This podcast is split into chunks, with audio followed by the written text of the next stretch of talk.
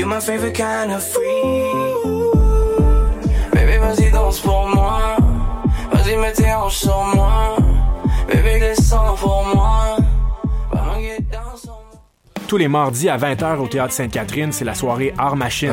Venez découvrir le show le plus éclectique en ville. Humoristes, musiciens, clowns, artistes burlesques et autres what the fuck se partagent la scène du Théâtre Sainte-Catherine. Venez vivre avant de mourir. Le tout est accompagné du house band The Firing Squad. 10 prix régulier, 7 prix étudiant. Le Théâtre Sainte-Catherine est situé au 264 Sainte-Catherine-S, à deux pas du métro Berry-UQAM. Les portes trouvent à 19h30, show 20h. Art Machine. What a day? Et c'est Robert Nelson de À la claire ensemble sur les ondes de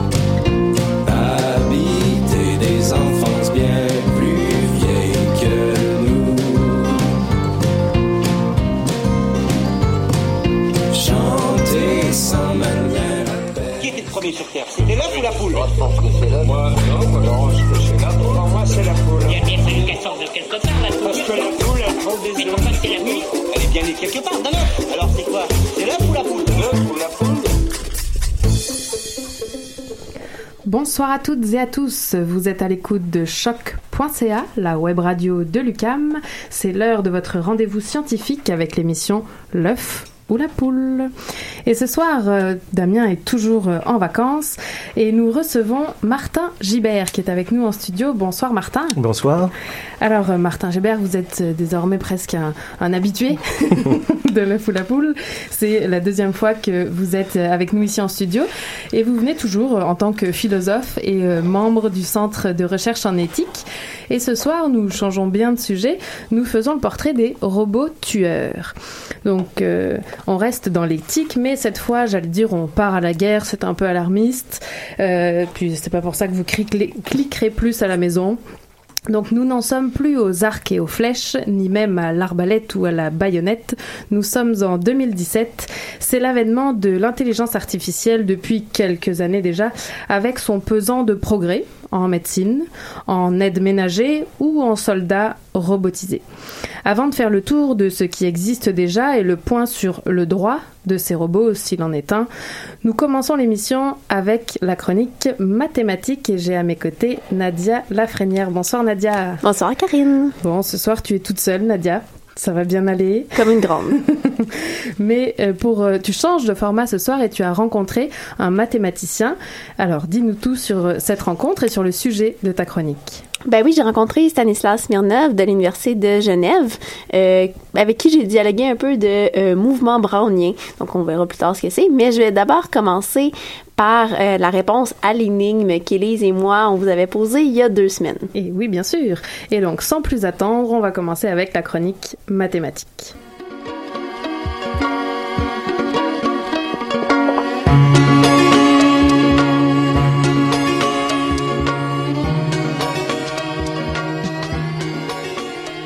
Alors Nadia, tu nous as mis euh, l'eau à la bouche. En effet, on attend euh, la réponse de cette énigme posée il y a deux semaines. Tu vas commencer d'abord par nous la rappeler. On vous demandait d'imaginer un hôtel avec une infinité de chambres qui étaient numérotées par les entiers positifs, comme dans tout hôtel. Toutes les chambres de cet hôtel étaient occupées et voilà qu'un nouveau client arrivait. Donc, qu'est-ce qu'on devait faire pour trouver une chambre pour ce client-là? La stratégie employée, c'était de déplacer chaque client dans la chambre avec le numéro suivant dans l'ordre croissant. Donc, en faisant ça, on libérait la chambre numéro 1 pour loger un nouveau client. Ben, mathématiquement, ça revient à dire que infini plus 1, ben, c'est comme infini. Ok, et là, je vous l'ai pas encore dit, mais on a un public dans la salle. On leur a pas donné euh, ni de crayon, ni de papier, mais on peut les entendre, peut-être. Euh, Allez-y, applaudissez. Comme ça, ils ont le temps de réfléchir à une réponse à l'énigme en même temps qu'ils applaudissent, n'est-ce pas Et donc, euh, c'est bon, Nadia, tu vas nous, euh, nous, nous parler, c'est ça, de ton entrevue euh, avec le chercheur. Oui, ben en fait, j'ai assisté à sa conférence aussi, une conférence intitulée Le mouvement brownien, à quoi ça sert? Euh, donc c'était au Centre de recherche mathématique et c'est justement là que j'ai rencontré Stanislas Smirnov, professeur à l'Université de Genève et qui est, il est particulièrement connu pour avoir gagné la médaille Fields en 2010. Donc pour celles et ceux qui savent pas, la médaille Fields, c'est la plus haute distinction en mathématiques. Et alors, comme c'est le sujet de ta chronique, qu'est-ce que c'est que ce mouvement brownien? Ben pour te l'expliquer, Karine, je vais commencer par une mise en scène. Donc supposons qu'après l'émission, toi et moi, on va prendre quelques verres et que tu en ressors un peu éméché. Tu as même de la difficulté à marcher en sortant du bar. Si bien que tu te souviens plus trop dans quel coin tu habites. Fait qu'à chaque coin de rue, tu décides à pile ou face d'une direction dans laquelle aller. Tu vas soit à gauche, soit à droite. On n'est pas rentré là. Non, non. Ta trajectoire va être complètement aléatoire. C'est sûr que ça a l'air d'une ana- d'une analogie un peu spéciale, mais c'est ce que les mathématiciens appellent une marche aléatoire. Les marches aléatoires, c'est vraiment utilisé un peu partout en mathématiques. Je peux vous donner un exemple peut-être un petit peu plus concret. Donc, on pourrait s'en servir pour déterminer l'importance d'une page sur le web. Si on commence à partir de n'importe quelle page, puis qu'on clique au hasard sur un lien dans la page, si on fait ça assez longtemps, on va peut-être pouvoir trouver la fréquence de citation de beaucoup de pages. Ça, ça va nous permettre d'estimer leur importance. Donc, c'est un peu comme ça que fonctionnent euh, les algorithmes de, de moteurs de recherche. Donc, maintenant, pour le mouvement brownien, ben, c'est un peu le même principe, mais il faudrait, Karine, que tu changes de direction vraiment souvent. Et c'est ce que... Est-ce qu'il y a un phénomène continu de, de, de même type euh, où on ne jette pas chaque minute, pas chaque seconde, mais disons chaque instance, mais on marche pas un mètre, mais pas un millimètre, mais une distance infinitésimale. C'est-à-dire une limite, une sorte de limite euh, d'échelle. Donc, le mouvement brownien, c'est ce qui arrive si on réévalue tout le temps. Donc, pas juste au coin de rue, mais à chaque instant, à chaque tout petit pas qu'on fait, la direction dans laquelle on va pour aller au hasard à chaque fois. Donc, ça a une apparence évidemment un petit peu chaotique parce que tout change à chaque instant et qu'on peut pas vraiment prédire le futur lointain avec ça. Donc, si vous avez déjà fait des cours de calcul différentiel, vos profs vous ont peut-être dit qu'il y avait plein de fonctions qui étaient partout continues, mais nulle part dérivables, mais que vous en verriez jamais une dans vos cours. Ben, le mouvement brownien, c'est une famille de telles fonctions, donc le comportement change tout le temps. Pour vous donner un peu une image de la courbe qui est définie par le mouvement brownien, vous faites penser par exemple au diagramme de la bourse qu'on voit parfois dans les journaux ou à la télé. Et d'ailleurs, le mouvement brownien a beaucoup d'applications en mathématiques financières. Alors, tu nous dis au début de ta chronique, tu étais allé voir euh, la conférence sur euh, justement les applications de ce mouvement euh, euh, brownien. Donc, à part les mathématiques financières, de quoi s'agit-il? Ben, J'ai demandé à Stanislas Smirnov quelle était euh, son application préférée du mouvement brownien et voici ce qu'il m'a répondu. Euh, c'est un exemple euh, d'un truc euh, à l'air euh, peut-être pas très utile, un modèle mathématique très spécifique, euh, mais vraiment ce que j'aime bien, qu'il y a beaucoup de phénomènes où on observe dans, dans la nature, on observe cette, euh, cette modèle mathématique. Donc, c'est pas une application, mais plutôt une panoplie d'applications. C'est son omniprésence dans la nature qu'il aime. Faut dire d'ailleurs qu'on attribue la première observation comme telle du mouvement brownien à Robert Brown, qui était un botaniste. On dit qu'il avait observé au microscope le comportement chaotique des grains de pollen et d'autres particules qui s'entrechoquaient. Donc, comme quoi, il y a vraiment beaucoup de liens à faire avec d'autres sciences que les mathématiques. Mais en creusant un peu plus, j'ai réussi à connaître l'application préférée du mouvement brownien pour Stanislas Smirnov la chose la plus intéressante pour moi, c'est cette connexion originale avec la physique statistique. Disons, supposons que je veux décrire le mouvement des molécules d'air dans cette chambre. Euh, en principe, je peux, je peux écrire toutes les équations. Il y a trois coordonnées pour chaque molécule, il y a trois coordonnées de la vitesse, euh, mais après, il y a un million, de millions, de millions, de millions de molécules. Donc, on arrive à un système avec, dit à la une grande puissance des, équations. on ne peut pas les résoudre avec un ordinateur. Il y a pas, on ne peut pas trouver un ordinateur assez puissant. Donc, ce qu'on fait, on fait plutôt les statistiques. Il ne faut pas décrire le comportement de chaque molécule, mais il faut compter combien y a-t-il de molécules avec cette vitesse-là, avec l'autre vitesse, et après faire la somme ou l'intégrer.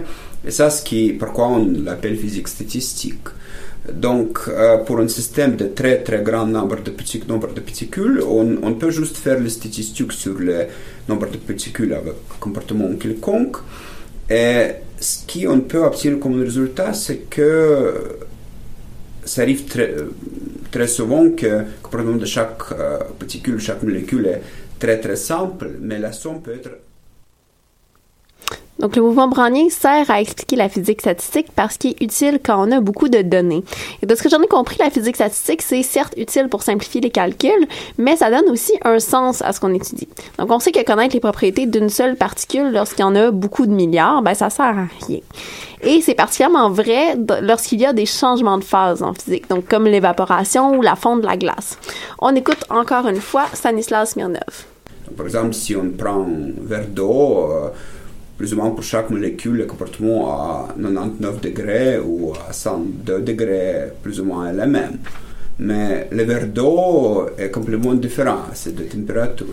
Et c'est vraiment le résultat de, de l'interaction entre les molécules, grand nombre de molécules. Avec la physique statistique, on va réussir à capturer ce changement tout en ayant des calculs beaucoup plus simples. Et le mouvement brownien est au cœur de la physique statistique. Donc, c'est justement la description de tout ce qui se passe comme agitation moléculaire à très petite échelle. Et alors, pour finir ta chronique, Nadia, tu laisses le dernier mot ou le mot de la fin à ton invité. Oui, il y avait d'ailleurs quelque chose à dire, une prédiction sur l'avenir des mathématiques. Je vous laisse l'écouter. Peut-être si, si, on parle des œufs de, de poules, euh, les choses qui viendraient bientôt, c'est l'interaction de maths avec euh, la biologie. Vraiment, les dernières 200 années, 300 années, on avait pas mal d'interactions avec les physiciennes. Mais c'est clair que maintenant, euh, on a. Et les raisons pourquoi c'était les sciences préférées pour les mathématiciens, parce que c'est qu'on avait beaucoup de données en physique, euh, et avec des données très précises, on peut formuler des conjectures et puis on peut les montrer. Et, on vient d'arriver dans la même situation avec les biologistes. Euh, j'espère qu'on aura la même époque avec les biologistes. Alors on termine sur euh, ce souhait, euh, donc le mathématicien Stanislas Smirnov qui souhaite plus d'interaction entre la biologie et les mathématiques. Ben, merci beaucoup Nadia pour ta chronique.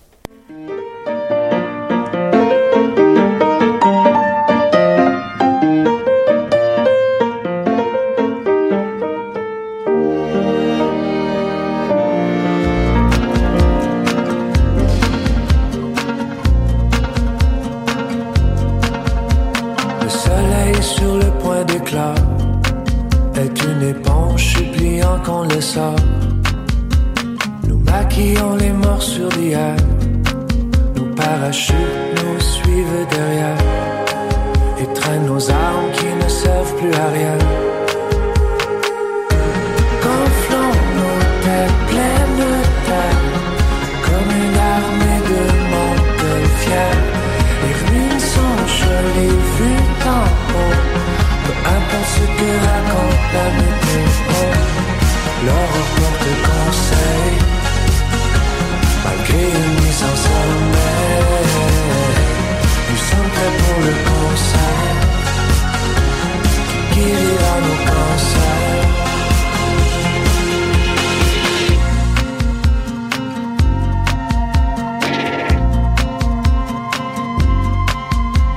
Nos yeux franchissent l'horizon.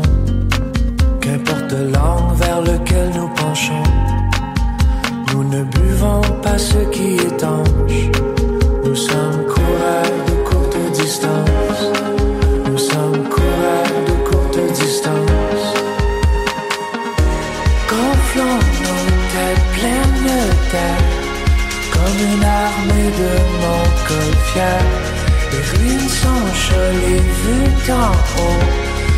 Importe ce que raconte la météo. Gonflons nos têtes pleines de terre, comme une armée de montgolfières. Les ruines sont jolies vues d'en haut. Peu importe ce que raconte la météo. Le retour de conseil, malgré une mise en sommeil.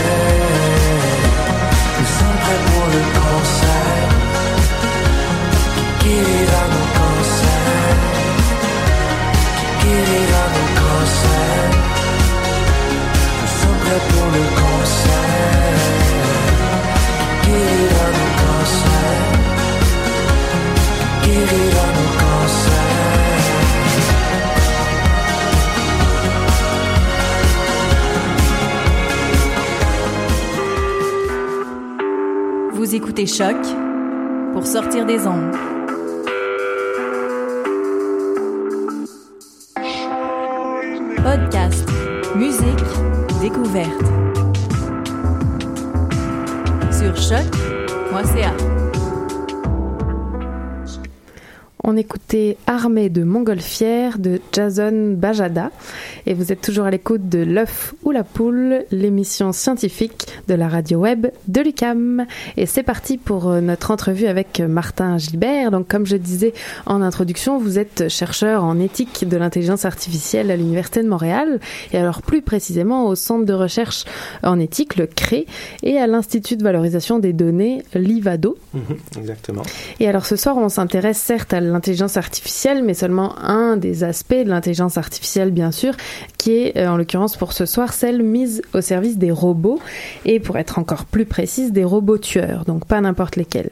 Et on vous a invité aujourd'hui parce que plus de 70 pays se sont euh, réunis à l'ONU il y a à peine deux semaines pour sensibiliser justement à la fois les décideurs, mais euh, le public finalement, à la dangerosité de ces robots tueurs et l'importance d'interdire leur développement. Alors les robots tueurs existent, euh, mais il y a deux différences. À bien noter d'ores et déjà, c'est les robots tueurs qui sont autonomes et les robots tueurs qui ne sont pas autonomes. Donc on va tout de suite apporter un éclairage sur ce sujet de science-fiction devenu réel. Quels sont les robots tueurs? Pourquoi font-ils peur? Et pourquoi faudrait-il les interdire? On va commencer tout de suite en faisant le point sur ce qui existe déjà comme euh, robots utilisés pour tuer dans le fond. Alors, je, tiens, je tiens à préciser que je suis pas du tout spécialiste en, en, en robot et, et, et, pas en robot tueur euh, non plus. Euh, donc, mais en intelligence artificielle. En intelligence artificielle, mais qui est quelque chose d'extrêmement, d'extrêmement, d'extrêmement vaste. Et, et, et effectivement, les, les, les les robots tueurs sont une application possible de l'intelligence artificielle et une application qui est possible, mais qui est pas nécessairement souhaitable. C'est pour ça que depuis plusieurs années, il y a beaucoup de chercheurs qui disent attention. euh, est-ce que est-ce qu'on s'en va dans la bonne direction? Euh, Alors, qui- euh, un- des robots, euh, je n'ai pas de définition précise des, robots, mais un, robot est pas nécessairement autonome. Les drones, par exemple, sont des sont des robots, mais qui sont euh, télécommandés par plusieurs personnes en, général. Euh, là, la nouveauté euh, que permet d'offrir l'intelligence artificielle, c'est d'avoir des robots, ou même plus précisément, on parle de d'armes létales autonomes, c'est comme le, terme exact. Donc, des, on pourrait développer, je, je suis pas sûr que ça existe vraiment, mais il, devient tout à fait possible de développer des, armes qui peuvent prendre la décision de, de tuer, qui peuvent prendre de façon autonome la décision de tuer, ce qui, ce qui, ce qui est la différence avec un drone. Parce qu'avec un drone, ben, c'est un humain qui, quand la cible a été identifiée, va euh, appuyer sur la, gâchette et, ça va tuer la, ça va tuer la, cible. Avec une arme euh, létale autonome, euh, ça serait l'arme elle-même qui décide avec son intelligence artificielle de d'éliminer la cible. Oui, c'est ça, vous avez d'ores et déjà apporté la nuance. Ces drones-là, ils existent depuis des années. On a déjà vu dans les manchettes euh, les États-Unis, Ouais. par exemple, et, et d'autres.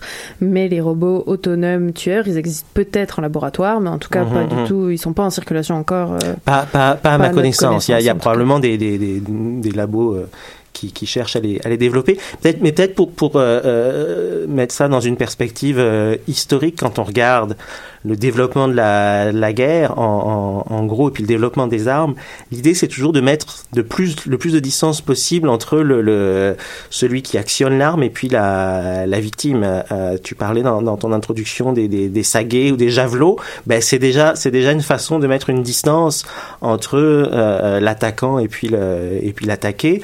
Le drone met ça euh, fait, met ça encore euh, plus loin. Il y a oui.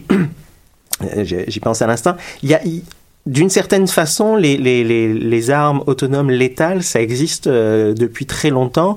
Si on pense aux mines antipersonnelles, les mines antipersonnelles, en un certain sens, ce sont des armes autonomes létales parce que euh, euh, alors, elles, elles, réfléchissent pas beaucoup, là, mais, mais euh, elles sont capables de tuer toutes seules. On marche dessus et puis ça, ça explose. Et les armes, euh, euh, les, les, les, les, mines antipersonnelles, ça, ça rentre tout à fait dans cette logique de mettre une distance entre le, le, l'attaquant et, et l'attaqué. Alors, avec ce qui se passe avec des, des, des, des armes euh, autonomes définies par le drivées par la, par l'intelligence artificielle, c'est que on, on franchit une, euh, une étape de, de plus parce que cette fois-ci il n'y a plus du tout de, de d'humain qui est euh, Qui qui, commande quoi. Ouais, ouais. C'est ça, on change vraiment la notion. Là, la décision appartiendrait Ouais. euh, au robot en lui-même. Les, les mines interpersonnelles, c'est un très bon exemple. On y reviendra tantôt parce que c'est un des arguments euh, qui est utilisé justement pour euh, avoir fi- finalement le même combat contre ces euh, robots autonomes maintenant. Mais on y reviendra en effet tantôt dans, au courant de l'entrevue. Et alors, ce que j'aimerais savoir un peu, c'est quels sont les droits, s'il en est encore une fois, de ces robots? Quels droits ils ont, quels droits ils n'ont pas? Comment, comment on s- Là, je appel au philosophe qui est en ouais. justement. Alors les, les, la question du droit des robots, elle se pose pas spécialement dans le cas des, des robots tueurs là. De toute façon, encore, ils n'existent pas vraiment. Mais euh, il y, a, y, y eu il y a quelques semaines un- une, une actualité en Arabie Saoudite. Le gouvernement a, a décidé de conférer la citoyenneté à euh, Sophia, qui est un un robot humanoïde d'apparence euh, féminine.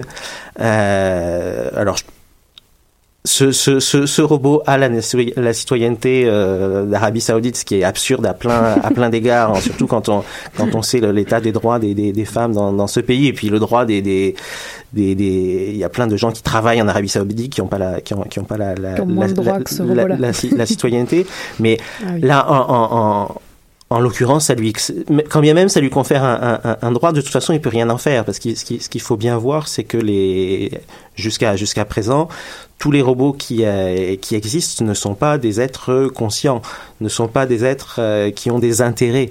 Euh, Il y, a, il y a une différence super super importante. Puis dans, dans la déclaration de Montréal, dont on parlera peut-être Tout à tout, fait. à l'heure, on, on, on a insisté sur sur ce point-là, c'est que si, on, veut faire un, genre d'histoire et puis d'émergence de l'intelligence euh, artificielle, euh, c'est quelque chose qui est bien développé d'ailleurs par l'historien Yuval euh, Harari dans son livre euh, Homo Deus. Il explique que jusqu'à présent dans l'histoire de l'évolution, la, conscience ou même plus précisément la sentience, la capacité de ressentir le, plaisir et la, et la douleur, allait toujours de pair avec l'intelligence. Les humains, ben, on est à la fois euh, sentients et intelligents. Les animaux sont à la fois sentients et intelligents. Et euh, euh, jusqu'à présent, il n'y avait pas d'intelligence en dehors de, euh, de- d'un truc biologique. Ce qui se passe avec la- l'apparition de l'intelligence artificielle, c'est que ben, on découple, on, on, on, on sépare, euh, on est capable de séparer l'intelligence et puis la, la sentience. Donc, on est capable de créer des entités qui sont pas du tout sentientes. Le, le, le Sophia, le robot euh, euh, en Arabie Saoudite, il ressent rien. Vous pouvez le torturer, c'est c'est- c'est pas grave, ça lui fait pas mal euh, parce qu'il n'est pas capable de ressentir la, la douleur. Euh, en revanche, un, un- un- un robot euh, doté d'une intelligence artificielle peut être capable de prendre des décisions qui sont de, de- des décisions intelligentes, c'est-à-dire qui sont des, des décisions qu'on considère comme euh, comme bonnes. Euh, donc j'ai perdu le, la, Non, mais le fil de la ça, question sur les initiale. droits, non, Ouais. non, c'était exactement Donc, ça. oui. C'est sûr que dès lors qu'on parle de citoyenneté, on pourrait prétendre que ce robot-là a les mêmes droits qu'un citoyen, alors qu'en théorie, euh, c'est quand même rare. On Ouais. imagine que ces robots acquièrent une citoyenneté quelconque, donc en termes de droits, on est... euh, Mais moi, moi, je suis un, je suis un, je suis un petit peu fâché après, après le, le cette, euh, c'est un coup de pub hein, probablement Oui. de- de- du gouvernement euh, euh, d'Arabie Saoudite parce que ça, ça crée de la confusion entre euh, les euh, les humains et puis plus généralement les êtres sentients et puis les euh, les robots qui encore une fois sont peut-être un peu intelligents, sont capables de Mm. faire des choses spécifiques, mais on, on, on, on est dans deux domaines profondément différents parce que encore une fois ils sont pas capables de, de ressentir. Et là, le, le parler de euh, conférer conférer des, des, des droits ou un semblant de droit comme la citoyenneté à, à- un robot, c'est créer de la, de la confusion et ça va vraiment pas nous aider à, euh, avoir les idées claires par rapport aux défis de l'éthique de l'intelligence artificielle. Et si maintenant on s'en va dans les responsabilités d'un robot, et donc là en l'occurrence, quelles seraient les responsabilités d'un robot tueur à ce moment-là? Est-ce que ça sera l'État qui a envoyé ce robot? Est-ce que ce sera la compagnie qui l'aura fabriqué, la compagnie qui l'aura programmé? Parce que là encore, on va diviser les, Ce qui, les est, responsabilités. ouais, ce, qui est, j'allais ce qui est sûr, ce c'est que ça peut pas être lui parce que encore une Ben fois, il oui. est pas, il est pas conscient. Euh, alors peut-être qu'un jour se développera des robots euh, qui seront suffisamment conscients, puis on pourra leur prêter une responsabilité morale. Mais jusqu'à présent, puis c'est, ça, serait la même chose dans le cas des des, euh, des voitures autonomes, par exemple. Alors les voitures autonomes se posent aussi la question, là, elles ne sont pas faites pour tuer, mais on peut imaginer qu'il y a un accident et puis Hum. qu'elle qu'elle qu'elle qu'elle tue euh, quelqu'un. Oui, c'est souvent l'exemple qui est pris. Est-ce que la voiture autonome doit choisir entre écraser la petite mémé qui traverse ou euh, le jeune en poussette euh, Alors ouais, ça c'est en- ça encore un- un- une, une question un petit peu différente de savoir comment est-ce que euh, quel La programme prise, en- mais je veux dire de en termes décision de responsabilité, mais en termes de responsabilité même s'il y a un, un supposons un accident euh, ça peut pas être ça, ça peut pas être la, la, la voiture ça peut pas être la personne qui est dans la voiture parce qu'elle elle a elle a rien fait elle elle, elle, elle conduit pas. Et euh, alors ça peut être, on peut, on peut supposer que ça peut être le, le- le- les personnes qui ont programmé, on peut supposer que c'est la personne qui a vendu la voiture, on peut supposer que c'est la personne qui possède la voiture, mais pour l'instant c'est un, un- un- cas juridique qui est pas, à ma, à ma connaissance, qui est pas arrivé, donc c'est la jurisprudence qui nous dira comment on, règle ce, ce type de, de, de.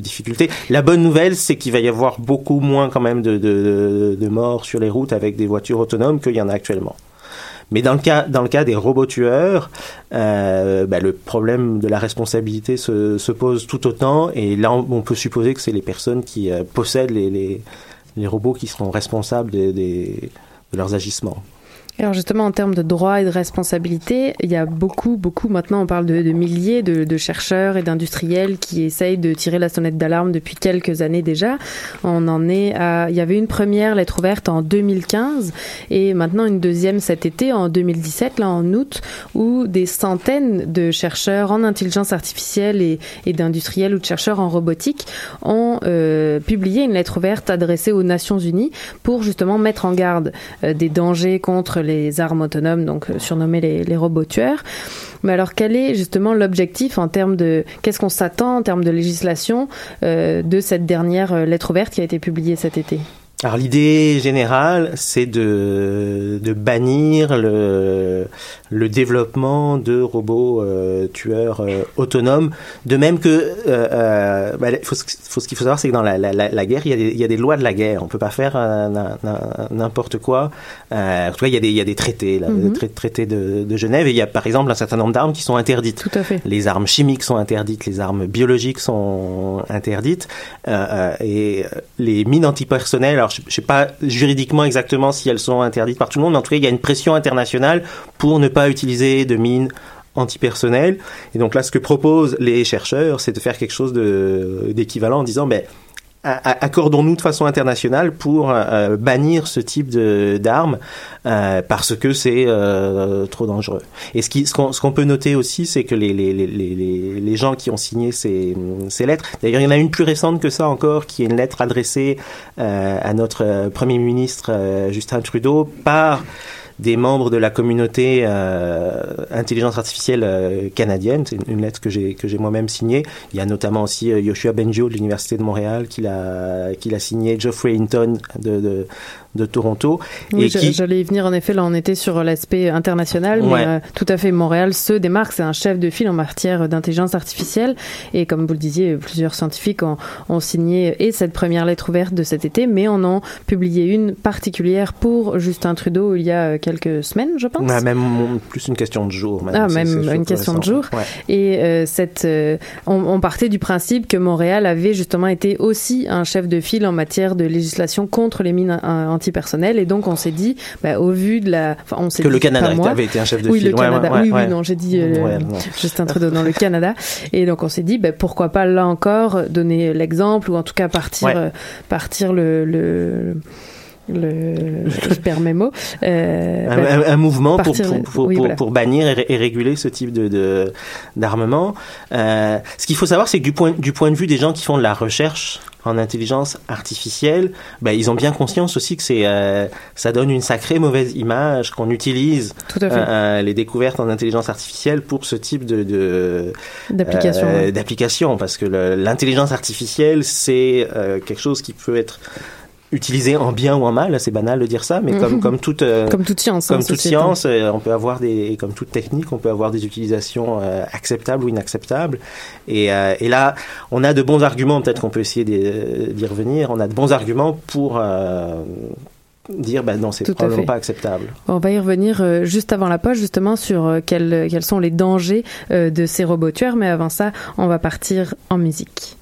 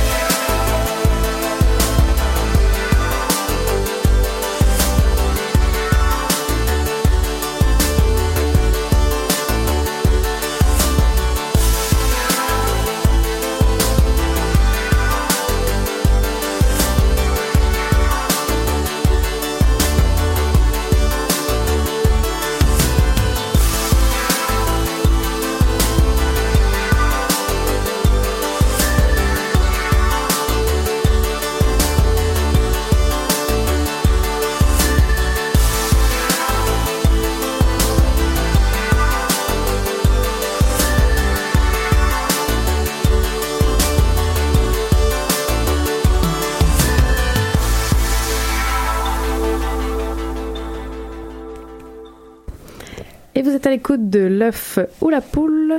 On écoutait. Eh ben, je suis comme vous à la maison, je ne sais pas. Attendez, on écoutait. Le couleur. Oui, le couleur ascenseur tropical. Merci Nadia qui est à la sélection musicale, on l'aura deviné. Alors on continue avec notre entrevue sur les robots tueurs et on a cette question qui vous pend aux lèvres, n'est-ce pas? Euh, Quels sont les dangers euh, pour les robots tueurs? Mais avant d'écouter votre réponse, on a un petit extrait.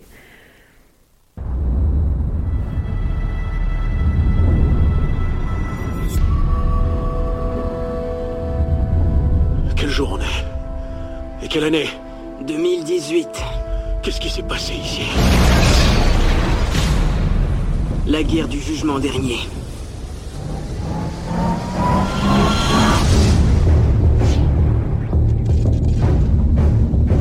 Je savais ce qui s'en venait. Je croyais connaître notre ennemi. Mais je ne sais pas si nous pouvons gagner cette guerre.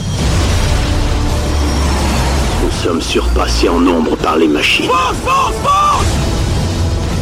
Et nous avons déjà tous tellement perdu.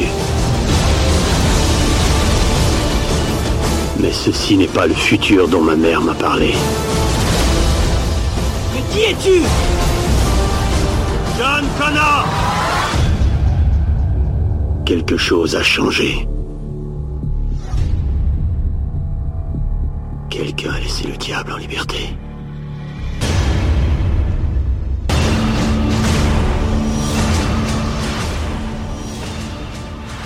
L'extrait le plus long que j'ai jamais vu de Terminator. Ça nous met dans le bain. Donc la vraie question, là c'est un peu euh, exagéré, mais quels sont les dangers euh, des robots tueurs alors?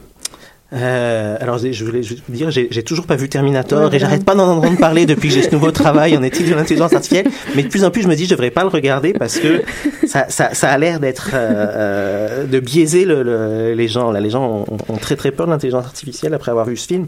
Bon, ceci étant dit, dans le cas des robots tueurs, il y a quand même probablement de bonnes raisons, de bonnes raisons d'a- d'avoir peur. Euh, et c'est pour ça qu'il y a ces, euh, ces lettres au ministre canadien ou à, ou à l'ONU. On peut, on peut voir deux types de raisons, peut-être des raisons qu'on peut qualifier de conséquentialistes sur les, les, les risques, les, les, les dangers que ça pourrait euh, amener. D'une part, euh, si on, on, on crée de, de tels robots, euh, ça risque de rendre le, le fait de tuer moins coûteux parce que euh, il n'y a pas de vie humaine qui est en, qui est, qui est en, danger. Donc il y a, on, peut, il y, a- des films qui, euh, des films de, de des petites vidéos de science-fiction qui circulaient où on voit des gens lancer des hum, des mini euh, Des mini-robots, ouais, des de taille mini robots d'insectes. comment ceux, ceux qui des trucs qui volent là comment ça s'appelle Des ben, des drones, mini-drones, des, oui. des, des mini drones.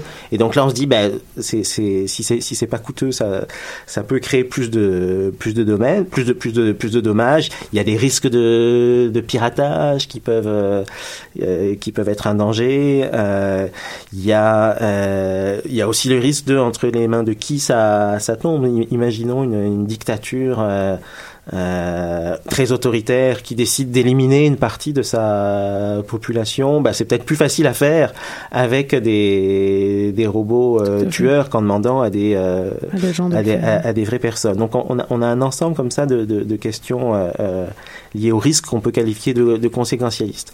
Et à un autre niveau, on peut avoir un- un- une, une une, une raison qu'on va qualifier de déontologique, donc qui Oui. s'a- qui s'appuie plus sur un plus sur un sur un principe qui est l'idée de et, et c'est aussi présent dans la dans les lettres qui ont été euh, envoyées euh, de est-ce qu'on franchit pas euh, est-ce qu'on va est-ce qu'on va pas trop loin en confiant à une entité non sentiente ce, ce dont Mhm. on parlait tout à l'heure non non non non consciente non sentiente non consciente euh, le pouvoir de tuer des êtres euh, sentients et en particulier des, des êtres humains. Ça c'est quelque chose qui est jamais arrivé dans euh, dans l'histoire de, de l'humanité. Ça a toujours été des, des êtres humains qui tuent d'autres êtres humains. Alors c'est évidemment contestable, mais là on franchirait un, pas en ayant des êtres non humains euh, qui tuent des, des êtres humains. Je pense. Oui. Oui, ben c'est cette chose-là de l'être non humain qui prend la décision. En quelque sorte, il y a quelque chose, il y a un humain qui est derrière cette décision-là. Plus ou moins, et c'est peut-être pas l'humain qui décide dans cette situation-là de le faire, mais la, la machine est quand même programmée pour penser que dans cette situation-là, il faut le faire. C'est, c'est peut-être ça aussi qu'il faut euh, prendre en compte. Donc, on parle là de, de responsabilité. Il faut le noter qu'il y a un humain quand même qui est derrière, ou même des humains. Plusieurs, je, des humains. je- je suppose. Et puis les, les gens qui, qui prennent la, la, la, la- décision. Ah non, c'est- c'est c'est sûr que c'est que des, c'est- ça reste des outils, hein, les intelligences euh, artificielles, même des, des, des, des- des intelligences artificielles, quoi, des, des, des, des armes euh, létales autonomes. Ça reste des, outils. Et il y a évidemment quelqu'un qui euh, qui dit, ben euh, va tuer telle euh, telle personne ou tel groupe de, de personnes. Et il y a aussi des programmeurs qui s'arrangent pour, euh, mettons, utiliser la reconnaissance euh, faciale pour que la cible soit bien Oui, soit bien identifiée. Exactement, on n'est pas rentré dans l'aspect technique aujourd'hui, mais c'est sûr qu'il y a des programmes, et ces programmes-là, ils sont bien créés par quelqu'un, avec euh, ses billets ou non. On parlait Ouais. de reconnaissance faciale, c'est une des façons. Et pour revenir euh, au côté un peu justement de, de, de légiférer, ou en tout cas de, de faire le point entre ce qui est permis ou non, même avec de l'intelligence artificielle au bout des doigts, vous êtes à l'initiative de la, ce que je vais citer, la Déclaration de Montréal pour un développement responsable de l'intelligence artificielle, justement. Alors, est-ce que vous pourriez nous en dire plus sur cette déclaration?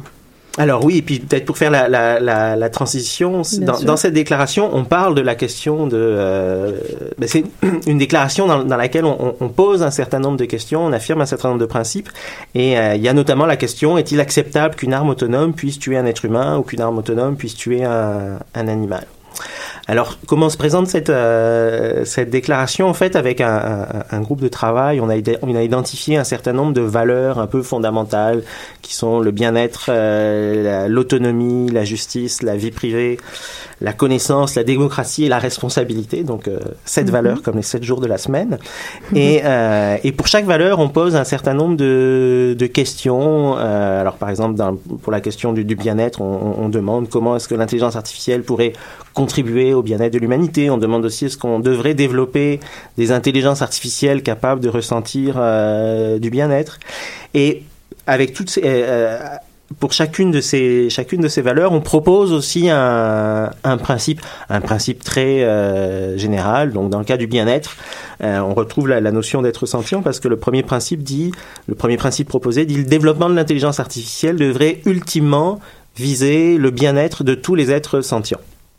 Donc pas simplement de tous les êtres humains, mais de tous les Mhm, tous les êtres qui sont capables de ressentir la douleur, euh, précisément parce que j'expliquais avant la pause de ce, ce, ce découplage entre la, la, la capacité euh, entre l'intelligence et la sentience. Et là, l'idée générale, c'est un peu comme, mais on voudrait que euh, l'intelligence vienne se mettre au service de la sentience, vienne prendre soin de, des- des choses qui souffrent. On a, on a une intelligence qui est pas capable de souffrir, qui est autonome, et on aimerait ça qu'elle qu'elle vienne euh, euh, s'occuper de ce qui souffre, parce que c'est du point de vue moral, c'est ça qui compte. C'est c'est pas l'intelligence du point de vue moral, c'est pas très, c'est pas une valeur morale. pas, oui. C'est Mm. non seulement ça suffit pas, mais c'est même ça, ça a Oui, pas, ça a oui. pas de, ça a pas de valeur. Une, une, c'est pas parce qu'une personne est plus intelligente qu'une autre qu'elle a plus de, qu'elle a plus de valeur. sûr. Ce qui compte, c'est la capacité à euh, souffrir, en, en particulier, euh, la pa- capacité à ressentir du bien-être, et puis le fait qu'on puisse faire du tort. Mais l'intelligence en tant que telle est, est, est- pas connectée à ça. Et alors, si je reviens au robot tueur, par exemple, si demain l'intelligence artificielle nous dote et d'une intelligence et d'une donc d'une sentience, d'une capacité de ressenti, à ce moment-là, ces robots tueurs, est-ce qu'ils auront entre guillemets plus de droits? Parce que tantôt c'était un des arguments. Ils n'ont pas de sentience, donc pour l'instant, donc ou alors est-ce que Oui, parce je- qu'ils auront une sentience, ils vont moins tuer parce qu'eux aussi vont ressentir la douleur ou le bien-être et donc leur bien-être sera pas programmé pour être en tuant quelqu'un?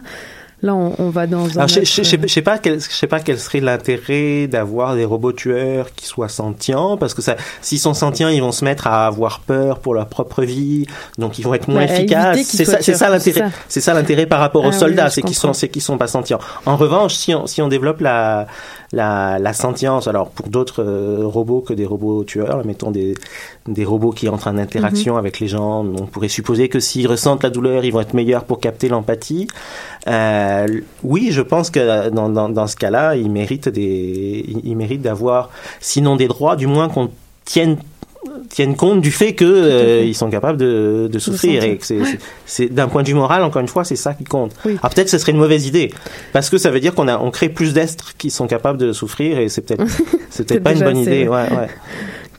Alors, je vois que le, temps file malheureusement, mais c'est ça. L'ONU a quand même reçu cette, lettre ouverte de cet été. Ils ont mis en place un groupe d'experts euh, gouvernementaux, euh, à tout le moins, sur ce sujet. Ils se sont réunis là euh, en novembre. Et vous, dans votre, déclaration de Montréal, a été, elle, a vu le jour, disons, a été officiellement lancée il y a quelques semaines aussi, lors du forum de l'intelligence artificielle dite responsable, ou en tout cas souhaitée responsable. Ce qui est intéressant à noter, on, on en parlait tantôt hors micro, je, je file parce que le temps file, mais qui y participait, c'est à la fois des gens euh, qui sont techniciens de cette robotique, mais des gens, j'allais dire comme vous, euh, philosophes ou en tout cas euh, axés sur l'éthique euh, qu'il y a derrière Oui, il cette avait- intelligence artificielle. Il y avait beaucoup de gens en, en- en droit, ou dans, dans chaque domaine, parce qu'en fait, l'intelligence artificielle, ça va toucher énormément de, de- de domaines dans la société. À Montréal, on a cette chance d'avoir des, euh, des gens qui, du point de vue technique, euh, ancrés et connaissent très bien ça. Et donc là, le, le- le but du forum, c'était de parler d'intelligence artificielle, mais pas de façon technique, sur parler de l'impact social que ça, va avoir, ça va fait. avoir sur les, sur les gens. Et de ce point de vue-là, la, la déclaration de Montréal euh, euh, rentre dans ce processus. Et un, un, un point que j'ai pas dit et qui est vraiment important sur la déclaration de, de Montréal, c'est que ce qui a été présenté lors du forum et puis ce qui est disponible sur le, sur le site web de la, la déclaration, c'est une première étape. En fait, c'est une déclaration qui, euh, qui va être co-construite. Il y a un processus de, de création, donc les, les, les, les gens, la population sont euh, appelés à, à participer. Il y, a des, il y a des questions sur le, sur le site web et puis on, propose aux, aux gens d'envoyer des, des mémoires avec des recommandations. Pour l'instant, on a des principes très généraux et on, on- on propose de recueillir des recommandations qui pourraient être intégrées à la, à la déclaration. Tout à fait, c'est important en effet de le, de le signifier. C'est c'est vraiment en construction. Ouais. Vous avez posé des, des piliers, des fondements euh, d'une d'une volonté d'éclaircir un peu le- la responsabilité de l'intelligence artificielle et justement de pas en, en faire euh, en faire n'importe quoi, si je puis dire. Euh, J'ai peur qu'il faille d'ores et déjà conclure, mais euh, je pense que vous auriez peut-être un, un message quand même de conclusion sur là. En effet, aujourd'hui, on s'est concentré sur les robots tueurs, mais on l'a très bien dit en introduction, les enjeux de l'intelligence artificielle sont beaucoup plus larges. Peut-être Ouais. qu'on peut conclure là-dessus. Alors peut-être pour, pour signer- signaler deux, deux problèmes qui, qui me semblent euh, importants, euh, donc très loin des robots tueurs, euh, mais ce qu'il faut voir c'est qu'il y a quelques grandes entreprises qui euh, utilisent l'intelligence artificielle comme Facebook, Google, et ce qui, est, ce qui est assez frappant c'est comment ces entreprises deviennent mono- des, un peu des monopoles, et, et, et- et ce sont des monopoles qui ont accès à énormément d'informations et donc avec ça vient des risques, avec ça vient des, des, des responsabilités. Et il n'y a, pas beaucoup de, de législation et, donc ce, côté ce côté monopole est un, un- un- premier danger à mon avis. Un second que je que je vois et puis là on peut encore penser à Facebook c'est comment euh, euh, la capacité la- les grandes capacités que qu'offre l'intelligence artificielle permettent de mieux en mieux de manipuler les les gens. On a les, les- les démocrates américains disent que c'est en partie à cause de, de, de Facebook qu'ils ont perdu les, les élections parce que il y avait des des publicités euh, qui étaient qui, étaient en fait souvent ciblées pour décourager les gens à aller euh, à aller voter. Donc en, en- et Fa- Facebook sait faire ça. On, on, sait manipuler les gens pour qu'ils soient de moins bonne humeur, par exemple. Et si les gens sont de moins bonne humeur, ils vont avoir moins de chances d'aller voter. Et là encore, il n'y a pas vraiment de, euh, de réglementation pour l'instant. C'est assez obscur. Et il y a le, le, le, le- les enjeux éthiques qui viennent avec cette capacité à, à, à manipuler et à capter l'attention des, des gens me paraissent au moins aussi importants que les, les questions de robots tueurs. Tout à fait. Eh ben, merci beaucoup. Évidemment, vous connaissez notre question de, de fin. Je vous la repose quand même. Alors, euh, d'après vous, est-ce que c'est l'œuf ou la poule? Alors non, j'avais complètement oublié. J'aimerais faire une, réponse euh, pertinente liée à l'intelligence artificielle. En tout cas, que ce soit l'œuf ou la poule, c'est deux, entités sentientes. L'œuf pas encore, mais la, poule est une entité euh, sentiente. Donc on va donner la priorité aux entités sentientes et ça va être la, la poule ce soir. Parfait. Bon, mais en tout cas, merci beaucoup, euh, Martin Gibert. Je rappelle que vous êtes chercheur en éthique de l'intelligence artificielle à l'Université de Montréal, entre autres au Centre de recherche en éthique, le CRE. Et pour conclure, comme le disait euh, Rabelais, n'est-ce pas, science sans conscience n'est que ruine de l'âme. Québec. Élise, tu es Merci. revenue de la Colombie-Britannique il y a quelques jours Mhm. et tu as passé les deux derniers mois. Alors, quel était le but de ton séjour exactement? Ben, premièrement, bonsoir tout le monde. Je suis vraiment contente de revenir avec vous en studio ce soir. Et euh, j'avoue que j'étais pas prête émotivement à vous parler de l'élection de Donald Trump. Alors j'ai plutôt décidé d'expliquer la raison pour laquelle hein, j'ai été absente pendant les deux derniers mois. Donc en effet, j'étais dans le nord-est de la Colombie-Britannique pour démarrer un programme de biomonitoring. Donc j'ai déjà parlé à quelques reprises de cette région qui est une des plus exploitées au monde pour le gaz naturel par la technologie de la fracturation hydraulique. Avant tout, euh, avant de vous parler en fait de l'objectif du projet, on va écouter un extrait de Dr Kathleen Nolan, une pédiatre qui nous parle des, euh, des effets potentiels de la fracturation hydraulique sur la santé.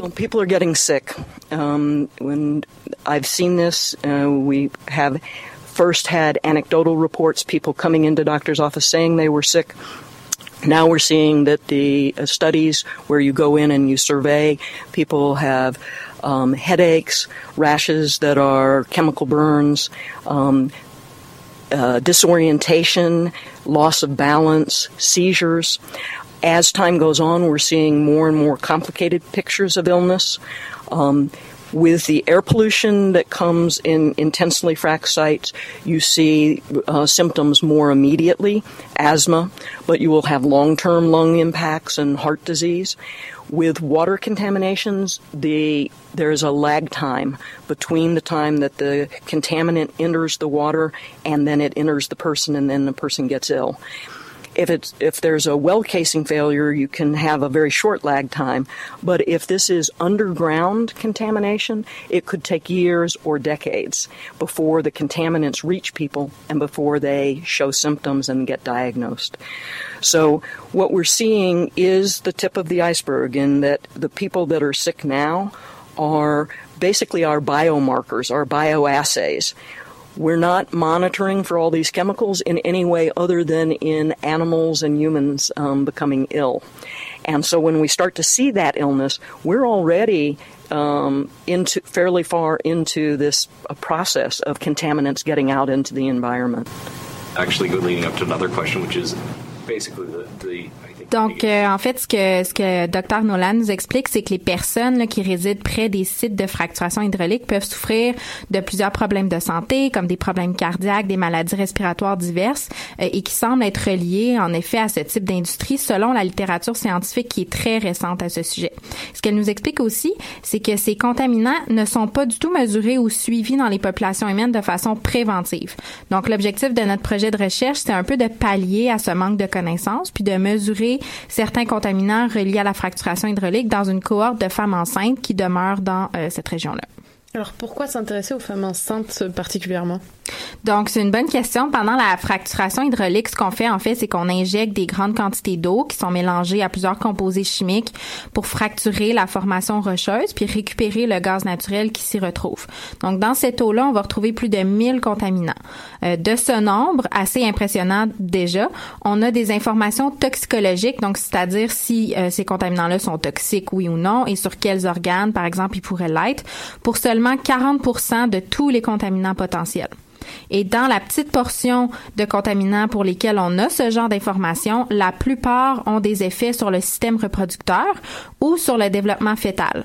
Donc, par exemple, on peut retrouver des métaux lourds dans l'eau ou l'air près des sites de fracturation hydraulique et ces contaminants sont connus pour passer la barrière placentaire et avoir des effets néfastes sur le développement du bébé, le développement de son cerveau, le système immunitaire, etc.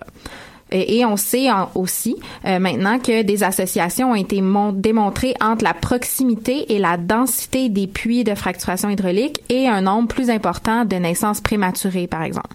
Donc, les femmes enceintes étaient pour notre équipe un groupe particulièrement vulnérable dans cette région-là et il fallait donc s'y intéresser. Alors, c'est quoi la suite de ton projet? Donc là, la période de recrutement est terminée. C'est pour ça que je suis de retour. Tous les échantillons sont à Montréal. La prochaine étape, c'est de les analyser hein, pour ces contaminants-là et d'aller euh, de retourner dans les communautés du nord-est de la Colombie-Britannique pour présenter nos résultats, répondre aux questions euh, des, des gens aussi. Donc la bonne nouvelle, en fait, de la chronique, c'est que c'est vraiment encourageant de recevoir du financement de recherche pour travailler sur ce genre de problématiques-là qui touchent particulièrement aussi il faut le mentionner, les communautés autochtones dans le nord-est de la Colombie-Britannique et qui font déjà face à beaucoup d'inégalités, entre autres en santé. Alors vous êtes de retour à l'œuf ou la poule. On a lancé la chronique un peu vite, j'aurais voulu la mettre en contexte. C'était Élise Carambaudouin que vous entendiez, notre chroniqueuse environnement et toxicologie, qui soutient sa thèse, ou en tout cas qui la soutenait cet après-midi. Donc euh, évidemment, on a une pensée pour elle. Elle aurait euh, dû être des nôtres au calendrier de ce soir, mais évidemment, priorité à sa défense de thèse. et donc je tiens à remercier euh, notre invité ce soir, Martin Gibert. Merci beaucoup d'être encore venu à l'œuf ou la poule. Merci pour l'invitation. On a hâte de savoir quel sera le prochain sujet. Ah, sur l'éthique de l'intelligence artificielle, il y en a beaucoup, beaucoup. C'est ça. hein. ouais. Je remercie évidemment Nadia Lafrenière pour sa chronique mathématique. Merci Nadia. Ça fait plaisir. Et en plus de s'être prêtée au jeu de l'entrevue, reportage, qui est quand même un exercice supplémentaire, euh, je te remercie également pour la sélection musicale, sans quoi vous auriez euh, du Céline Dion évidemment. Et je remercie Tristan Lamour euh, à la technique ce soir. Et puis, puis c'est ça, une pensée pour Damien qui est en vacances, pour les chroniqueuses mathématiques qui ne pouvaient pas être là ce soir, et pour Élise qui soutient sa thèse, et bien entendu notre public. Euh, donc ce soir, ce sont euh, des étudiants de lyrique. Je vais d'ores et déjà vous dire euh, pourquoi ils lancent un colloque en vulgarisation scientifique. Ça va être la première de lyrique euh, cette année 2018, le 25 janvier, mais évidemment nous en reparlerons. Soyez à l'affût, Euh, un cocktail dînatoire accompagné de vulgarisateurs scientifiques, rien de moins. Euh, donc lyrique qui est l'institut de recherche en immunologie et cancérologie sur le campus de l'université de Montréal. Et on se laisse en musique. N'oubliez pas de nous euh, de nous checker, de nous euh, euh, regarder sur les réseaux sociaux euh, Facebook, Twitter. À bientôt. Qui était le premier sur Terre? C'était l'œuf ou la poule? Moi, je pense que c'est l'œuf. Moi, non, moi, non, je pense que c'est la poule. Non, moi, c'est la poule. Il a bien fallu qu'elle sorte de quelque part, la poule. Parce que la poule, elle prend des Mais œufs. pourquoi c'est la Oui, elle est bien née quelque part, d'un œuf. Alors, c'est quoi? C'est l'œuf ou la poule? L'œuf ou la poule